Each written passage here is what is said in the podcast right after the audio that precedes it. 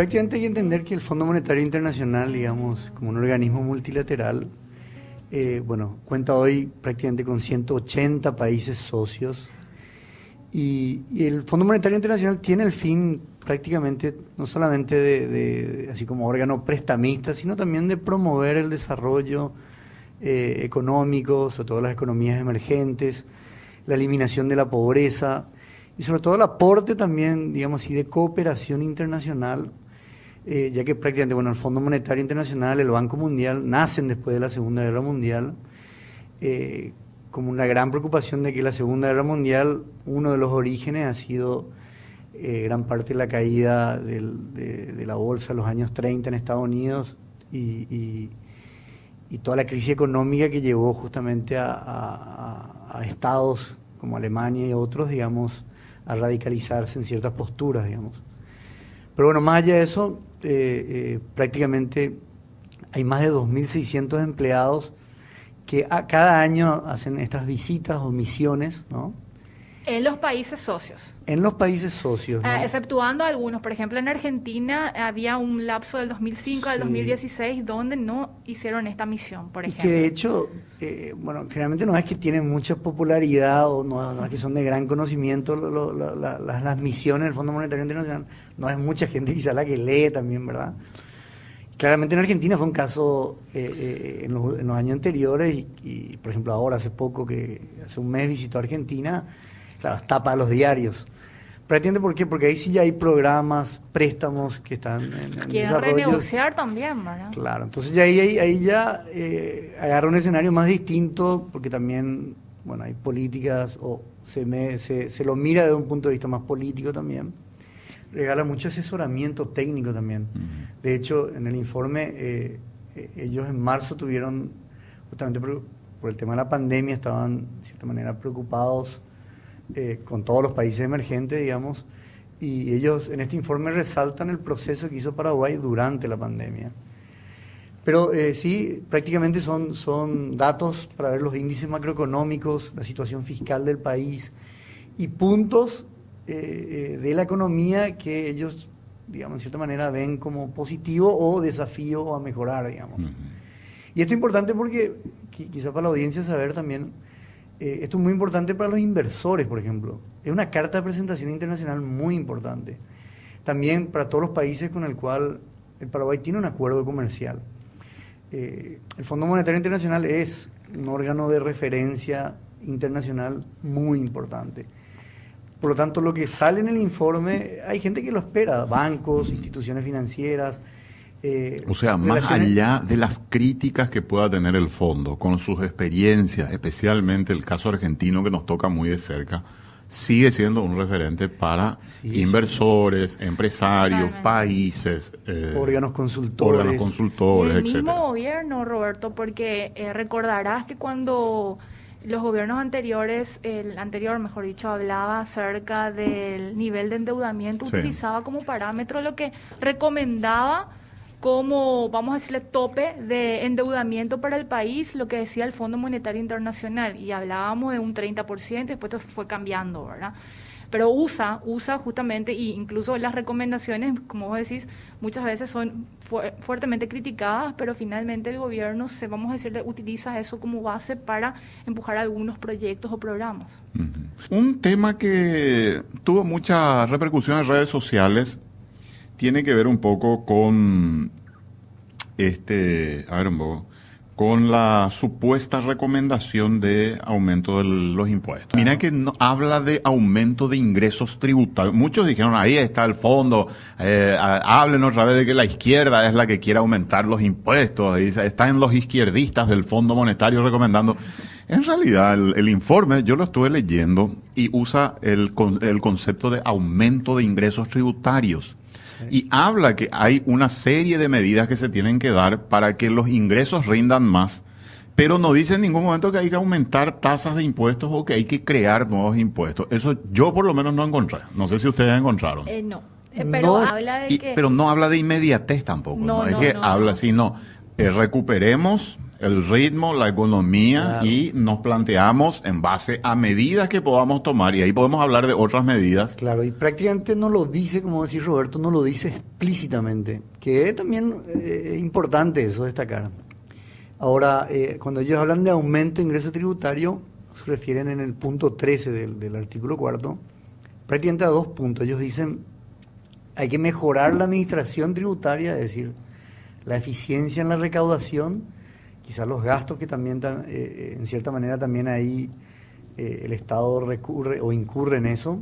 Y por otro lado, la evasión, que son las dos medidas importantes, digamos así. Pero termina una frase diciendo, aún así, esto no sería suficiente quizás en el, en el tiempo para cerrar la brecha de los pero Pero no, es que dice, hay que plantearse ahora un aumento de los impuestos.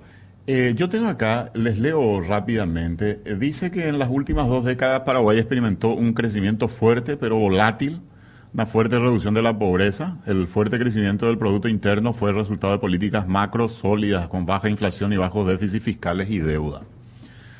Dice, en 2019 eh, el shock climático redujo el crecimiento, grave sequía, principio de la temporada de siembra, seguida de inundaciones, provocó una fuerte reducción de la cosecha, el gobierno en respuesta a esto intensifica su inversión pública. La economía se está recuperando en los primeros meses con vigor en el 2020, lo que se veía. En enero, febrero estuvimos bien este año. y la perspectiva para el 2020 era fenomenal, ¿verdad? Era muy buena. El clima favorable permitió un máximo histórico en la cosecha de soja, temporada 2019-2020, pero aparece la epidemia del COVID que interrumpe esta recuperación. Eh, el confinamiento temprano que ayudó al sistema de salud, dice, para que no se viera abrumado, mantuvo la, eh, mantuvo la cifra de muertos por millón en la pandemia entre las más bajas de la región, eso lo reconocen internacionalmente. Claro, y eso, Roberto, a veces uno no se imagina, pero eh, eh, claramente Paraguay es cada vez más conocido en los últimos años, también hay más cultura. Antes no sabía dónde era Paraguay. Sí. la gente en un mapa no te iba a saber dónde ubicar, por ejemplo. Y que, que, que hable de que Paraguay en los últimos años ha tenido una estrategia sólida macroeconómica, baja inflación, bajo déficit fiscales, bajo índice de deuda, que el menor déficit en la pandemia de la región. Eh, eh, imaginemos para alguien que lee esto en inglés, eh, no sé, en alemán, esto es una carta de presentación importante. O sea, habla de que, para mí, ¿no? hay muchas cosas que se fueron haciendo bien. No es que todo hay que polarizar, no es que todo es negativo. Eh, obviamente también nos presenta miles de desafíos. El, artículo también sigue diciendo hay muchas cosas que mejorar y más aún con la pandemia. Pero creo que es importante entrar en ese contexto que no es evidente y obvio. Quiero ir rescatando otra, otros puntos de este informe.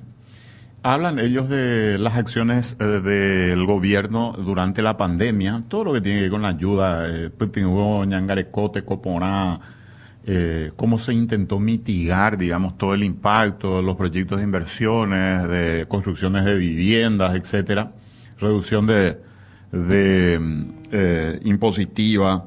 Entonces, esto es lo que, eh, digamos, resalta también el informe. Pero posteriormente dice, se pusieron en marcha medidas energéticas para garantizar los fondos, enérgicas, dice, para garantizar los fondos en crisis.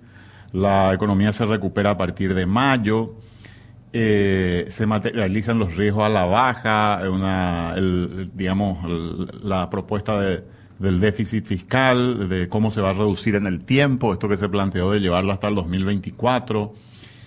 Eh, bueno, eh, eh, creo que en, términos generales. el tema del déficit, Roberto, hay una sugerencia de que se tienen que hacer las modificaciones en la ley de responsabilidad fiscal. Eso sí, está que se incluya ese ese proyecto de reducción del déficit en la ley de responsabilidad fiscal. Pero ellos, ellos aprueban el, el, digamos, el cronograma que estableció el gobierno. Ellos dicen que es un plazo razonable llevarlo hasta el 2024, que muchos economistas acá en Paraguay están cuestionando que es un plazo muy largo, que debería ser un plazo más corto. Es por lo menos lo que dicen, ¿no? Después, eh, a ver un poco, eh, Fíjate vos que ellos insisten en el tema de educación, por ejemplo, es un punto flojo que estamos todavía. Eh, se necesitan más esfuerzos para reducir la inequidad social y la mejora en la educación. Ese es uno de los puntos. ¿eh? Me parece muy interesante que lo rescaten dentro de un cuadro de evaluación que hace el Fondo Monetario y esto ya más con proyección al mediano y al largo plazo.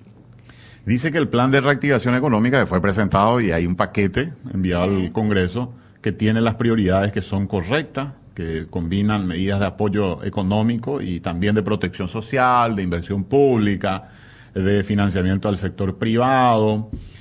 Pero eh, quiero rescatar un poco, acá llega una parte que para mí es muy interesante, en uno de los puntos donde dice que la misión del fondo a comienzos de este año del 2020 ayudó al gobierno a evaluar debilidades de la gobernanza. Esto viene a repetir un poco lo que un informe del Banco Interamericano, que creo que es de principio del 2018, ya había resaltado eh, el malgasto público, que habían calculado ellos en 3,9% del PIB, que eran 1.500, 1.800 millones de dólares aproximadamente. Y que incluía eh, temas salariales, compras públicas y otros gastos innecesarios.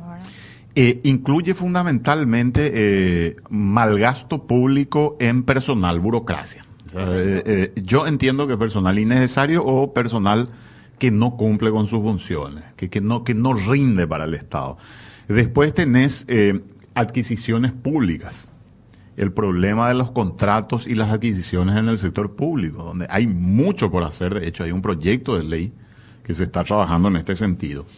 Y también había un tercer punto que no estoy recordando, pero que tiene que ver con eh, reformas que hay que hacer. Y en este caso hablan ellos otra vez e insisten en la necesidad de la aprobación de una reforma en el servicio civil, que hay un proyecto de ley metido en el Congreso que avanza a pasos de tortuga.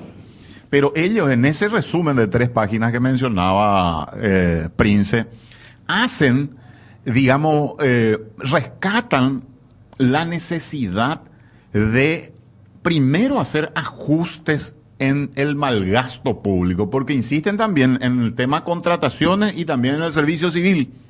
Por eso digo yo que allí, ¿por qué viene la parte final el tema impositivo? Porque es como dice el Poder Ejecutivo, insisten las autoridades, que a mí me parece correcto. Vamos primero a hacer los ajustes, lo que estamos malgastando, vamos a darle eso. Hay un proyecto, una ley de reforma que se está aplicando todavía, todavía no se aplicó toda y después vamos a plantearnos si hace falta o no una reforma en el sistema tributario. Ellos repiten más o menos ese, ese, razonamiento. Yo entiendo así por lo menos, Pero acá en este, que sería el punto número 12, lo que estás mencionando, Roberto, ellos hablan también de que probablemente sería necesario recortar las inversiones públicas para tener justamente el espacio fiscal para seguir empujando proyectos en materia de educación e infraestructura. Y entonces ahí es uno, cuando uno empieza a, tener ciertas dudas con respecto al otro, al otro espacio, o mejor dicho, artículo 13, que habla de, aumentar los ingresos tributarios, porque en este caso solamente está hablando como posibilidad de recortar los ingresos y no así aumentar los impuestos. Pero yo quería, yo quería, si tenés allí el informe de tres páginas, Prince, yo creo que deberíamos eh, leer el párrafo que habla concretamente de este tema de los impuestos, para, para ver qué es lo que exactamente dice. Para que... Me quiero remitir al punto número 12 para seguir en el 13 de tal manera que se pueda entender de lo que estamos hablando, porque cuando hablamos estamos eh, mencionando lo del déficit fiscal que viene a ser el punto central, vamos a decirle, de todas estas recomendaciones que hace el fondo, si te parece. Sí, sí, claro, claro. Llevar al déficit de nuevo al tope solamente a través de la comprensión del gasto probablemente será necesario un recorte agudo en las inversiones del gobierno comenzando en 2022. El enfoque del gobierno de hacer que el gasto del gobierno sea más eficiente es ciertamente apropiado. Además, la implementación exitosa de la reforma del Estado, la reforma del servicio civil y la racionalización de las compras públicas ayudarían a reducir el gasto corriente. Sin embargo, la contribución de estos quizás no sea suficiente para reducir el déficit en la medida necesaria y mucho menos crear espacio para el muy necesario gasto en áreas como la educación e infraestructura. Probablemente sería necesario también recortar las inversiones públicas. Las proyecciones fiscales actuales para el mediano plazo prevén una reducción de las inversiones públicas del 3 al 2.3% del PIB. También es un punto preocupante, Roberto, porque te dice que en los próximos años va a haber una reducción necesariamente en las inversiones públicas. Las inversiones que, que también en ese sentido el, Banco Interamericano de Desarrollo o el Banco Mundial, ellos hablan de que eh, Paraguay está muy retrasado en el punto de vista de la inversión en infraestructura, digamos, que a la larga eso le hace perder eh, mucha competitividad al país. Cuando hablamos de infraestructura, de gasto de capital, nos estamos refiriendo a todo lo que permite en cierta manera un desarrollo, un crecimiento económico, el desarrollo de las hidrovías, eh, rutas, sistemas de transporte, movilidad, accesibilidad, eh, plataformas que permitan en cierta manera un desarrollo económico en el país. Y Paraguay está muy retrasado incluso comparado en la región, eso la, la, CEPAL también hablaba. Habla mucho eh, sobre la brecha de infraestructura. La brecha de infraestructura que incluso en la región y en Latinoamérica Paraguay, Paraguay está con niveles bajos. ¿no? La CEPAL tenía un informe del 2016, ellos hablaban, por ejemplo, de que prácticamente eh, la, inversión en gasto de infraestructura capital repercutía como multiplicador en 1,6% del, del Producto Interno Bruto per cápita. O sea, eh, eh, prácticamente con el desarrollo del tiempo son multiplicadores que, que hacen que la economía pueda crecer, es decir, que haya mayor poder adquisitivo en la gente, eh, mayores posibilidades de negocios y de desarrollo, de comercio, eh, empleos, y todo eso es muy importante. Y prácticamente lo que nosotros venimos hablando también en la consultora es, eh, el Estado, si uno mira el esquema del gasto público, es muy rígido, entre los déficits y las cajas fiscales, entre los servicios y, gastos de sueldo prácticamente al no poder endeudarse más, porque estamos agarrando niveles de deuda cada vez más altos, ¿no es cierto? Si bien todavía eh, las tasas de interés de nuestros bonos soberanos están muy bien, la inflación no ha sido este año, por, por, este tema de la pandemia también, no ha sido alta, todavía no es preocupante, pero no podemos seguir endeudándonos, digamos, ¿no? O seguir ese... El, ritmo que nos Al ritmo que, nos, que prácticamente veníamos. Fíjense que en 10 años eh, los bonos se emitieron en 2013. En menos de 10 años hemos duplicado, casi triplicado. Estamos casi triplicando la relación deuda-producto interno bruto. Correcto. estaba en 10% cuando se empezó. 10%, 10,9 creo que era. Y ahora estamos vamos a cerrar este año en 33%. Prácticamente. pero hay que recordar que la pandemia sobreaceleró el nivel de endeudamiento. Sí, sí, pero, pero eso te lleva a tener que ponerle freno y ver alternativas de cómo financiar los gastos y lo necesario. De allí que yo creo que se va a tener que discutir una reforma impositiva, no en el corto plazo, en el mediano plazo vamos a tener que discutir. Necesariamente, claro, debe ser sostenible a lo largo del tiempo y tiene que generar recursos para seguir solventando tu Estado. Pero el Estado tiene, tiene lecciones todavía, tiene exámenes que rendir. tiene, que dar exámenes que rendir. Porque claramente, por eso el punto 12 habla, creo que es una pregunta interesante a seguir debatiendo porque, claro, ¿qué, hace el Estado con, esa plata? Claro, ¿cómo lo está gastando? ¿Qué retorno tiene eso para nosotros, para todo el país? Eh, esa es un poco la pregunta. ¿Qué servicios te brindan? Eh, acá, por ejemplo, hablan de... El, acá habla, hay un... este punto 14. Sí. Habla de este Paraguay y su necesidad eh, de continuar políticas enfocadas, uno, a la estabilidad de los grandes indicadores macro, ¿verdad? Pero también habla de mejorar el capital humano, grave déficit del sector público, porque tiene mucha gente metida ahí que no sabe hacer absolutamente nada y te brinda un pésimo servicio. El clima de negocios, que pasa un poco también por dar seguridad, por evitar pasos burocráticos, por evitar los pedidos de coima, de facilitar la constitución de sociedades y de la incursión de unidades productivas sin eh, la burocracia que hoy exige, que los trámites sean rápidos, la creación para que eso vos te inscribas. Pues vos acá querés ser legal y tenés miles de problemas para ser legal. Te conviene a la larga ser ilegal que legal. Eh, claro, claro. ese es el cálculo que se hace, ese es el problema. Y habla de la gobernanza. Porque dice, Paraguay en estos indicadores tiene este categorías muy deficientes a nivel internacional. Y esto es muy cierto. O sea, acá hay trabajo que hacer en el sector público que no tiene que ver con las grandes reformas. No es que voy a vender la empresa, voy a, eh, voy a, este, tercerizar algunos sectores de SAP o de ANDE. O sea, no estamos hablando de eso, aunque deberíamos hablarlo también. Pero lo que estamos diciendo es, acá hay tarea que hacer sobre un mejor servicio y una facilitación de los negocios que va a ayudar a impulsar la economía. Y, en ese en ese mismo punto, no, no, no está dando un resumen en tu copia, Tini, Robert, pero habla justamente de que el crecimiento futuro, dice, cada vez más tendrá que provenir del sector no energético, no agrícola. Y, que a mí me preguntaban ayer, ¿por qué puso crecimiento volátil el, el, el, informe, el, cuarto, el artículo cuarto? ¿no? Y prácticamente porque Paraguay no ha tenido en los últimos 15 años, si bien ha tenido en los últimos 15 años un promedio de casi 5,7% de crecimiento anual, sacando este año. Sí. Eh, pero ha sido volátil porque, porque en los años que hubo sequía, el 2012 creo que fue un año de una sequía muy grande, el año pasado que hubo sequía, después inundación, y ahí el Producto Interno Bruto cae y la economía y, todo lo que está derivado o relacionado al sector agrícola, eh, que prácticamente ahí estamos hablando de prácticamente un 30%, digamos, eh, de nuestro Producto Interno Bruto está relacionado con la agricultura y la ganadería entonces hay un paso ahí importante, digamos, que, es el tema de la industrialización también. De lo que se habla, ¿verdad? De la reconversión de la economía. Ese es un tema súper pendiente también para Paraguay. Romper esa dependencia que dice Alfredo, porque recordemos que el sector agropecuario, si es que principalmente la agrícola le va bien en un año, te da la mitad asegurada de tu Producto Interno Bruto. Acá, punto 13 te quiero llevar al punto 13, porque ese es el tema que yo quería leer.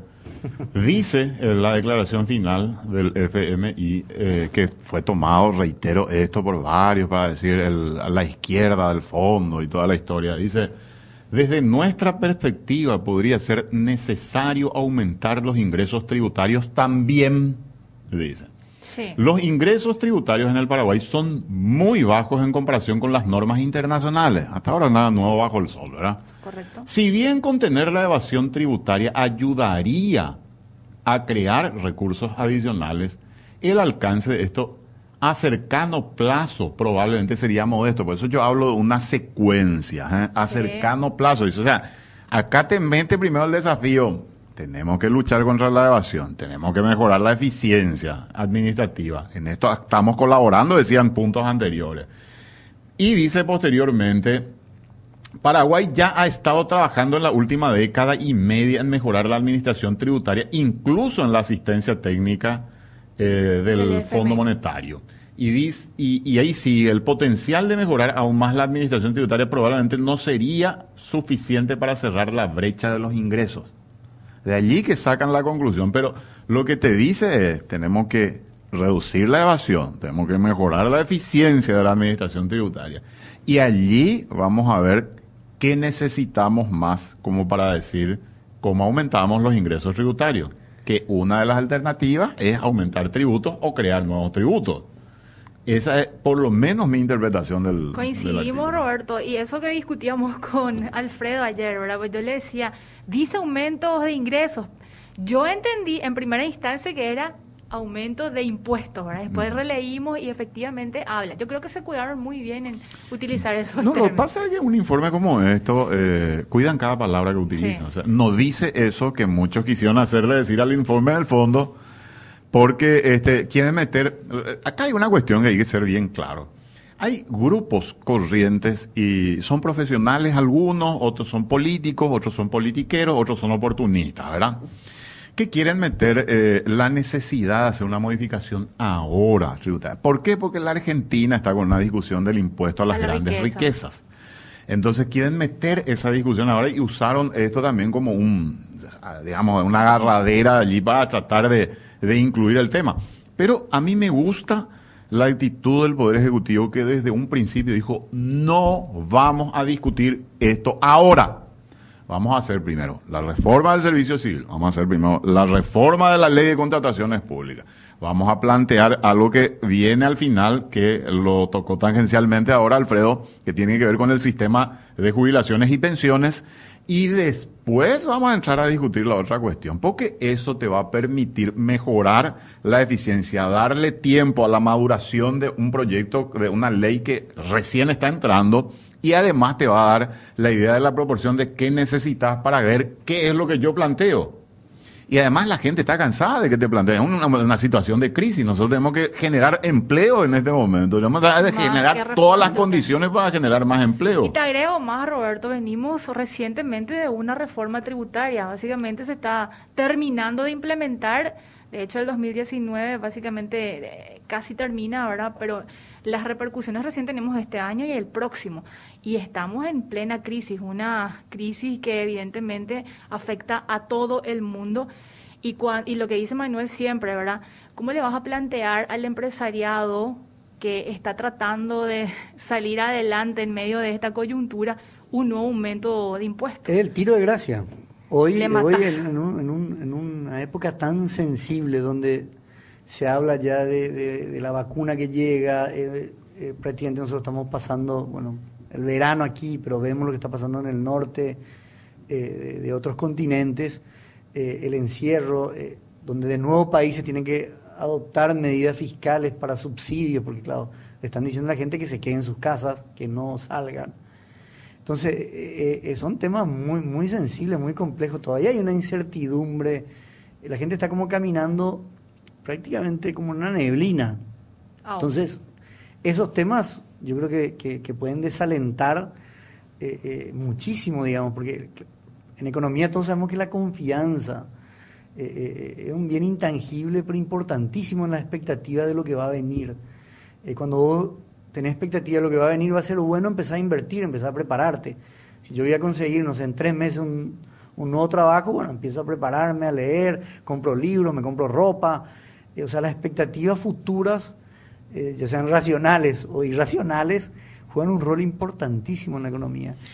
Y un impuesto ahora, eh, eh, o hablar de eso... De... Nosotros hablamos con la viceministra de Economía, Carmen Marín, yo le había preguntado, recuerdo, si dentro de la perspectiva estaba el aumento de impuestos. No, el, ministro también, en la entrevista que le hicimos acá, dijo que no. a mí me parece que es un mensaje muy claro y Benigno lo decía también, antes de irse. Ah, eh, me está recordando Raúl Ayala y le agradezco, eh, ex senador, miembro del directorio del banco.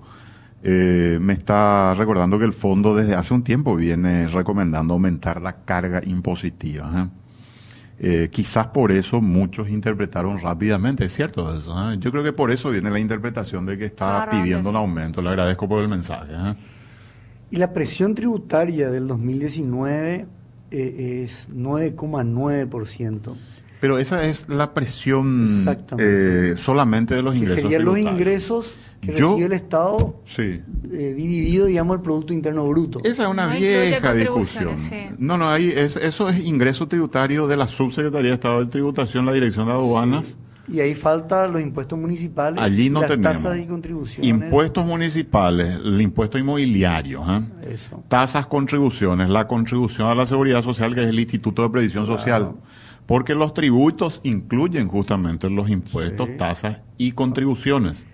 Entonces, como no tenemos un sistema unificado, consolidado de cuenta pública, no podemos saber realmente. El OSD, digamos, eh, ellos publicaron en abril y ahí hablaba de Paraguay de 14%, ¿no? Yo creo que está en el 15, 16% aproximado. Ahora, lo que nosotros hicimos en la consultora, la carga tributaria, es decir, viendo la empresa, ¿no? Eh, el, peso de los impuestos, aportes. Sobre un sectores determinados, porque cada sector tiene carga diferente y formal, sobre todo, esa es la clave. claro, el sector formal es el que, ¿cuánto soportás realmente de carga impositiva vos en, un sector determinado. Y ese peso dividido las la utilidades antes de impuestos, digamos, nuestros cálculos rondan en promedio un 26%, digamos. Obviamente, depende esa es la carga.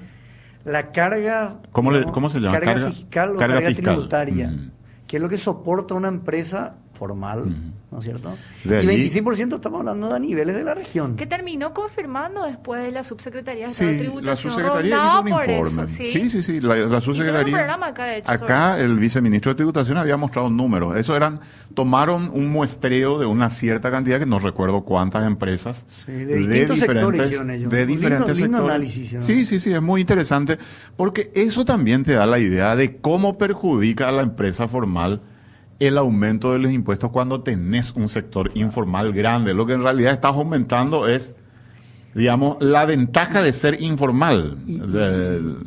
justamente esta, esta, consultora Desarrollo Pro hace dos Pro semanas. Desarrollo, sí. Pro, Desarrollo, Paraguay. Ellos hace dos semanas, eh, en, creo que en Dende, tuvieron una, una, una, conferencia muy interesante y ellos hablan de, según el cálculo estimativo de ellos, de toda la economía subterránea e informal, son prácticamente un 40% del PIB, o sea, 16 mil eh, millones. millones de dólares, digamos.